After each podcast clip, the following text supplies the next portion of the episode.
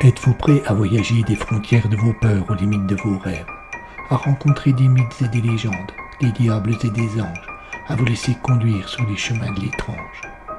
Arcanum Fabulas.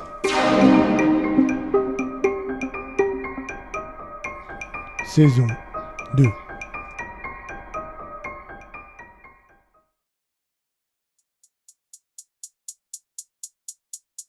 1969.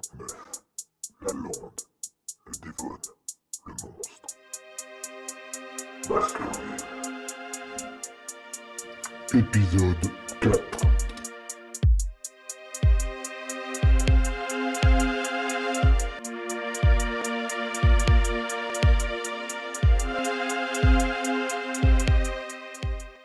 Bien que Henri de Baskerville ait gardé toutes les caractéristiques des nobles anglais, allure fière, tenue stricte, charisme discret, galanterie et savoir-vivre sans faille, il se sentait bien éloigné de sa nation d'origine qu'il trouvait trop vieillotte à son goût. Il était pressé de retourner aux États-Unis, de retrouver l'animation si particulière et si unique de la ville qui ne dort jamais.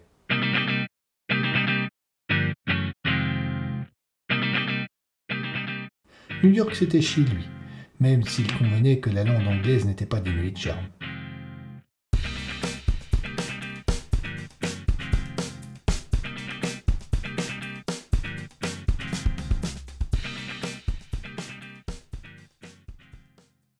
Il consacrait donc ses journées à mettre en ordre les documents de son oncle, à gérer la succession, pressé de liquider l'ensemble et de partir. Il ne s'était pas ouvert de ses projets à son entourage, et il sentait bien que certains l'imaginaient revenu au pays pour prendre le relais de Sir Charles et assurer la continuité du domaine. Il serait bien assez tôt, le moment venu, de révéler ses véritables projets. La famille Baskerville possédait de nombreuses terres au sud de Princeton, et Henry était occupé à en faire l'inventaire lorsque Madame Barrymore frappa à la porte de son bureau. Entrez Monsieur, dit-elle une fois qu'il eut été invité à entrer, Madame Lemon est ici, elle souhaite vous parler. Oh non s'exclama Sir Henry maladroit dans la retenue de son agacement. Pas encore elle. J'avais demandé à ce qu'on ne me dérange pas. Euh, je suis navré, sœur, mais elle a insisté, et bien que j'ai tenté de vous éviter cela, elle a pris possession du grand salon et vous y attend de pied ferme. Cette fois, tant pis pour les bonnes manières, déclara Baskerville en se levant, telle une armée prête au combat. Il sortit du bureau et se dirigea vers le grand salon, suivi par une Elisa ravie à l'idée de voir Madame Lemon recevoir enfin ses quatre vérités.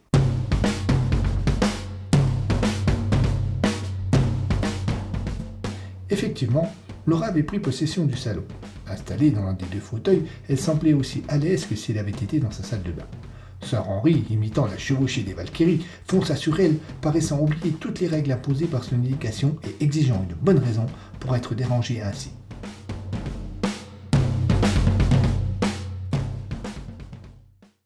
Mais, fort habile, comme à son habitude, l'importune parvint à retourner la situation.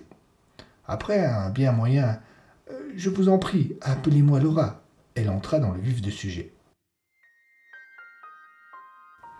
J'ai une nouvelle bien inquiétante à vous annoncer, minauda Laura en s'approchant de sa proie. Eh bien faites, laissez-moi ensuite retourner à mes occupations. C'est que, sœur Henri, cette nouvelle me terrifie. Vous savez que je vis seul et ma maison est isolée, alors euh, venez-en en fait, voulez-vous? trancha Baskerville en reculant d'un pas pour éviter tout contact et réaffirmer son agacement. Figurez-vous qu'un prisonnier s'est évadé de Princeton et, à ce que l'on dit, il se cache sur la lande.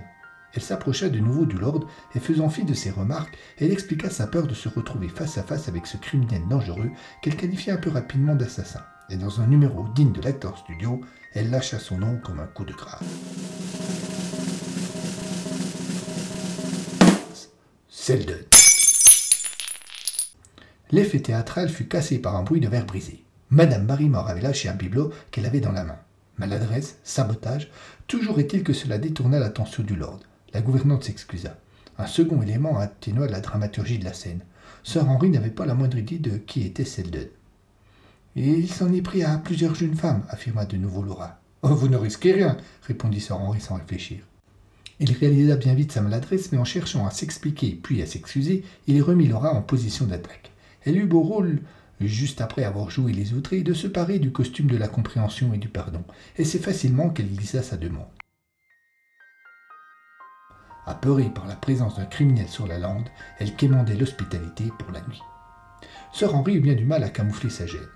Lancé à 1000 km/h, son cerveau cherchait une excuse polie pour refuser. Euh, c'est que j'accueille déjà deux amis et. Oh, votre château est immense, je ne prendrai pas beaucoup de place, et, la présence de vos amis évitera que l'on jase au village, coupa Laura en s'approchant de Baskerville en minaudant.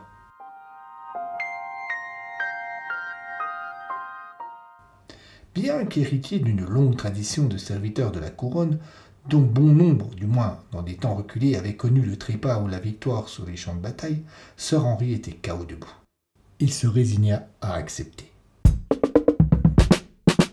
Lorsque Madame Limon eut pris congé pour aller chercher quelques affaires pour la nuit, le jeune lord dut affronter le courroux de sa gouvernante qui, déçue de le voir perdre la bataille, lui dit sans hésiter tout le mal qu'elle pensait de Laura. Vous avez peut-être raison, répondit Sir Henry, mais il est de coutume que le châtelain de Baskerville accorde sa protection aux habitants de la lande. Euh, disons que nous faisons que respecter les traditions. Il vit bien que son argument n'avait pas convaincu Madame Barrymore. Peu importe, il la laissa suffisamment silencieuse pour qu'il puisse rompre et retourner à ses classements.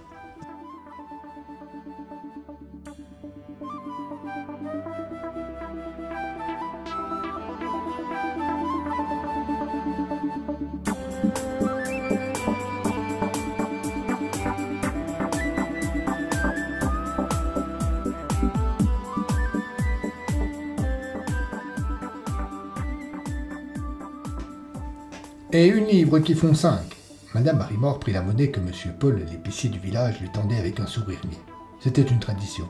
M. Paul adressait toujours à Madame Barrymore un sourire niais lorsqu'elle venait faire ses emplettes.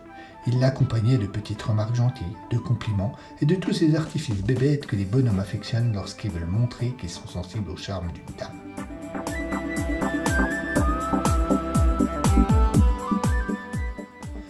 Mais d'ordinaire, Elisa n'était pas en reste, elle clignait des yeux à chaque sourire, baissait la tête, gênait à chaque remarque, rougissait à tous les compliments et jouait de toutes ces minauderies que les bonnes femmes utilisent lorsqu'elles veulent répondre positivement aux artifices d'un prétendant.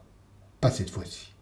Ce jour-là, elle garda le visage fermé, ne fit aucun sourire et rangea rapidement les pièces dans son panier, d'où dépassaient deux têtes de poireaux.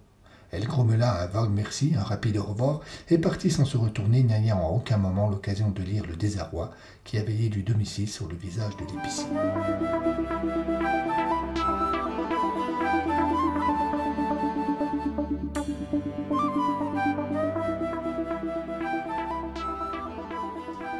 Elle traversa la grande rue du village, qui n'avait que le nom, répondit à quelques bonjours en gardant toujours un air austère qui ne lui était pas coutumier, et s'engagea sur le chemin qui traversait la lande et rejoignait le manoir de Baskerville.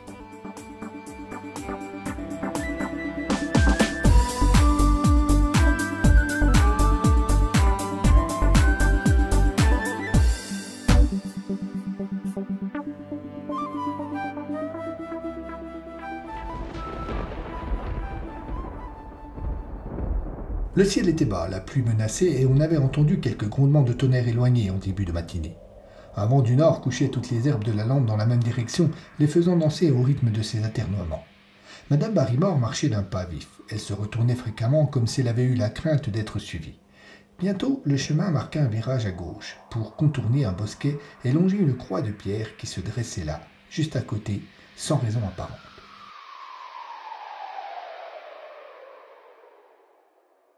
Elisa s'arrêta. De nouveau, elle regarda derrière elle, et s'étant assurée qu'il n'y avait personne, elle quitta le chemin.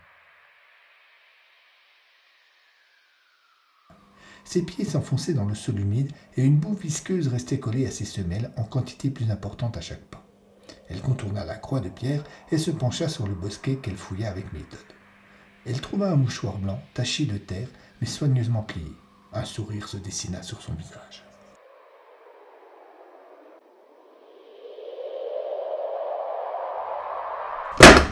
Comme elle allait déplier sa trouvaille, un bruit la fit sursauter. Elle se retourna et découvrit là une jeune fille d'une dizaine d'années, aux grands yeux noisettes et au visage fin, emmitouflée dans un duffel côte rouge à peine ajusté et coiffée d'un gros bonnet rayé terminé par un pompon. En dissimulant bien mal sa surprise, Madame Barrymore glissa rapidement le mouchoir dans sa poche comme s'il s'était agi d'un trésor qui était capital que personne ne vit. Puis elle demanda en feignant l'innocence euh, Qu'est-ce que tu fais là? Et vous répondit la gamine sans que son ton ne permît de savoir s'il s'agissait de curiosité ou d'insolence. Euh, rien. Ah, moi non plus. Elisa fit un pas vers sa visiteuse inattendue et la fixa avec plus d'insistance. La jeune fille redressa un peu son bonnet qui lui coulait sur le front et n'était pas loin de submerger ses yeux. Mais dis-moi, tu es une petite Stapleton, toi? demanda Elisa en reconnaissant l'une des deux filles d'un métier du coin que ce dernier élevait tout seul depuis la mort de sa femme. Ouais, madame, je suis Anaïs. Ton père sait que tu te balades sur la lande ah, Il n'est pas là, mon père, pour plusieurs jours. C'est ma grande sœur qui s'occupe de moi. Elle a vingt ans. Et où est-elle, ta grande sœur de vingt ans? Anaïs remonta encore une fois son bonnet, qui attaquait de nouveau ses sourcils après avoir reconquis son front à une vitesse incroyable. Elle afficha un sourire amusé, se pencha un peu en avant, mit sa main pour cacher sa bouche comme si elle craignait que quelqu'un ne lise sur ses lèvres, et à voix basse, sur le ton de la confidence, expliqua. Ben justement, je la cherche. Elle est partie ce matin assez tôt. Elle croyait que je dormais encore. Mais non. Moi, j'ai essayé de la suivre, mais une fois de plus, elle m'a semé. Et elle te laisse souvent seule ainsi? Oui, enchaîna la gamine de nouveau sur un ton normal.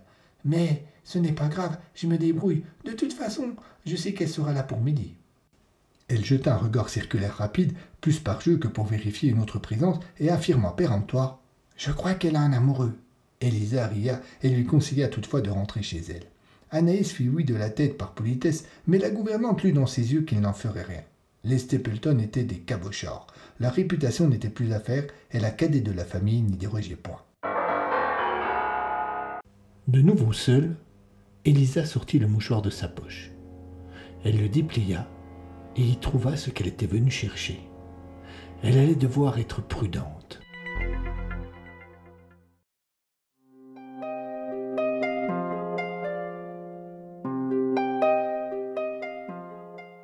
Le professeur Mortimer abandonna sa fourchette avec peine, mais il aurait été inconvenant de se servir de nouveau. Il regarda avec tristesse briller le fond de son assiette. Madame Barrymore était une cuisinière hors pair. Son gratin touchait au sublime.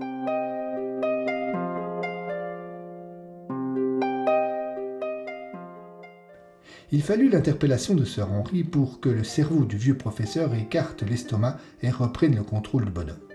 Watson et Baskerville furent amusés par le regard perdu de leur hôte qu'on semblait avoir extirpé violemment d'un rêve formidable.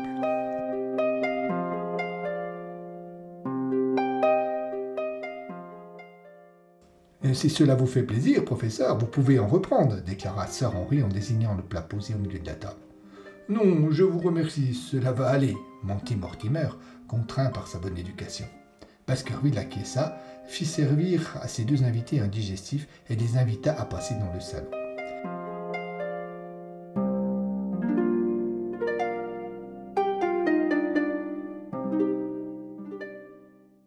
Pendant tout le repas, on avait échangé sur l'actualité ou parlé de mondanité. Sir Henry pensa que le moment était venu de parler de l'affaire. Il chercha à obtenir le soutien de Watson en le prenant un témoin.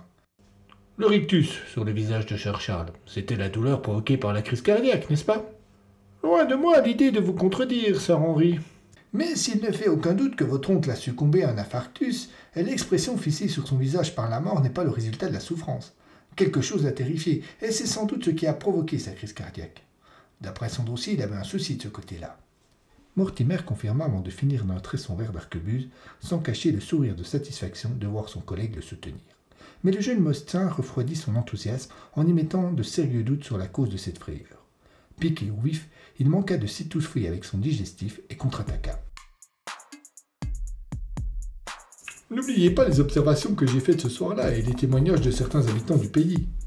D'un revers, Sir Henry balaya la remarque de Mortimer, mais celui-ci revint à la charge, trouvant de nouveaux arguments rappelant l'attachement de Sir Charles à cette histoire. Loin de se laisser convaincre, le nouveau maître de Baskerville affirma que toutes ces fadaises lui semblaient stupides, clôturant ainsi le sujet.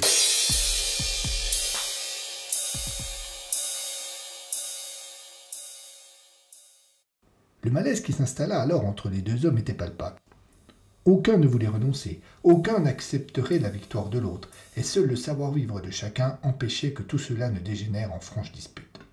Watson, qui était resté pensif depuis un moment, sans intervenir dans le débat, sortit alors de sa réserve.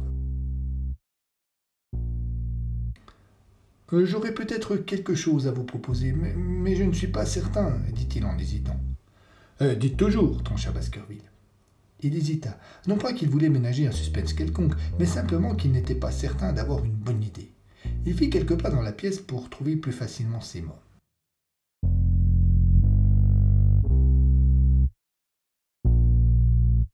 J'ai parmi mes patients un ancien policier qui souffre d'une névrose un peu étrange qui fait de lui un être particulièrement anxieux et stressé. Parfois, les choses les plus banales comme l'orage, les rats ou l'obscurité totale le plongent dans un état d'angoisse incompréhensible qui lui fait perdre tous ses moyens, à tel point qu'il a dû quitter son travail. Pour essayer de vaincre ses peurs, le bonhomme a développé une sorte de sixième sens, un esprit d'observation et d'analyse impressionnante. Il se passionne toujours pour les crimes et je l'ai vu encore récemment résoudre des affaires quelques jours avant ses anciens collègues, juste en analysant avec minutie des articles de presse pour peu que ces derniers soient suffisamment détaillés. Mortimer vit immédiatement ce qu'envisageait son collègue. Cela déclencha chez lui une nouvelle vague d'enthousiasme. Quant à Sarah Henry, il se détendit à la pensée que quelqu'un vienne enquêter sur cette affaire de légende et en démonte l'absurdité. Car c'était bien là l'idée de Watson. Faire venir son patient pour lui faire chercher la vérité. Et comment s'appelle votre homme demanda Baskerville, de plus en plus intéressé par le projet. Holmes, Sherlock Holmes.